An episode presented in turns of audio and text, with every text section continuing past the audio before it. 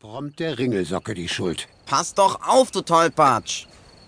Na, da hast du wohl noch mal Glück gehabt. Rasch sammelt er die Löffel wieder ein, sieht aber nicht, dass im Haus ein Licht angegangen ist. Wofür wohl die Löffel gedacht sind. Sein Blick fällt auf einen Topf, der im Baum hängt. Ha! Die sollen wir morgen in den Topf da werfen. Die Aufgabe gab's vor zwei Jahren auch schon. Dann wollen wir ja mal sehen. Socke greift nach einem Löffel, zielt und wirft. Leider vorbei. Das gibt's ja wohl nicht. Sofort versucht er es ein zweites Mal.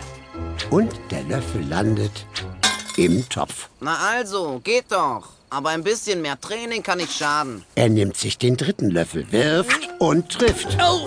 Leider aber nicht den Topf, sondern den Kopf von Herrn Hund. Oh, Der ist durch das Scheppern nämlich doch aufgewacht. Herr Hund, ich, ähm, mache gerade einen kleinen Sicherheitscheck, damit morgen auch alles gut funktioniert. Oh, das wird es, Socke. Aber ohne dich. Hä? Aber, Du hast versucht zu schummeln. Und deshalb machst du morgen nicht mit. oh, Wie bitte? Socke hört wohl nicht richtig. Aber Herr Hund lässt sich nicht erweichen. Als sich am nächsten Morgen alle auf den Weg zum Bauernhof machen, darf der kleine Rabe nicht mit. Und der kleine Dachs, der will nicht. Da bist du selbst dran schuld, Socke. blöd, Mann. Sollen wir zusammen was spielen? Murmeln vielleicht? Nö, Murmeln sind langweilig.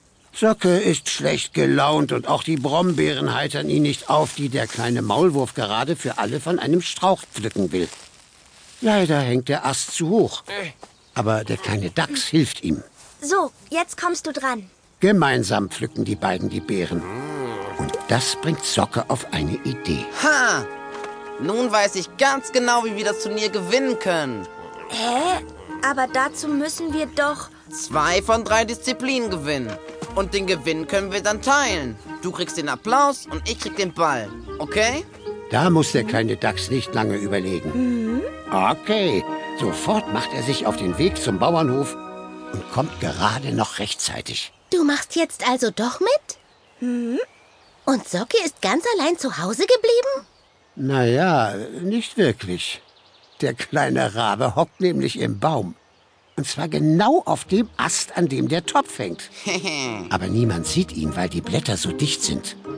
Herr Hund verteilt nun die Löffel. So, wer von euch am häufigsten in den Topf trifft, der bekommt den ersten Punkt. Bitte, Wolle. Dann mal los.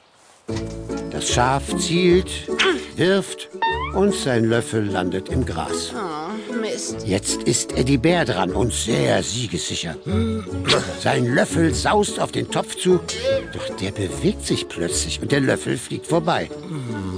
Als nächster versucht der Hase sein Glück. Doch, obwohl er sich mit Löffeln ja bestens auskennt, wackelt der Topf und deshalb trifft auch er nicht.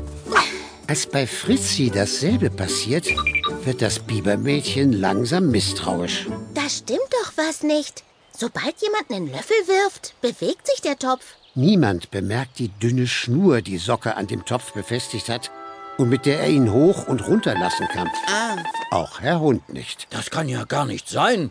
Was? Ähm, das war, ähm, ganz sicher der Wind. Nee, sonst würden sich ja auch die Blätter bewegen. Vielleicht ein Vogel? Ich seh mal nach. Erschrocken drückt sich Socke tiefer in das Laub der Blätter. Stopp, Fritzi. Äh, lass mich doch erst mal werfen. Schnell greift der kleine Dachs nach einem Löffel. Aber auch er trifft nicht. Socke hat ja die Schnur nicht mehr in der Hand. Mano. Das war aber anders abgesprochen. Aber das weiß ja nur der kleine Dachs. Diesmal hat sich nichts bewegt. Aber jetzt wird sich was bewegen. Stulles Löffel kommt so schnell angeflogen, dass Socke nicht mehr an die Schnur kommt. Und zack ist der Löffel im Topf. Ha, hab ich's nicht gesagt? Bravo. Und damit geht der erste Punkt eindeutig an...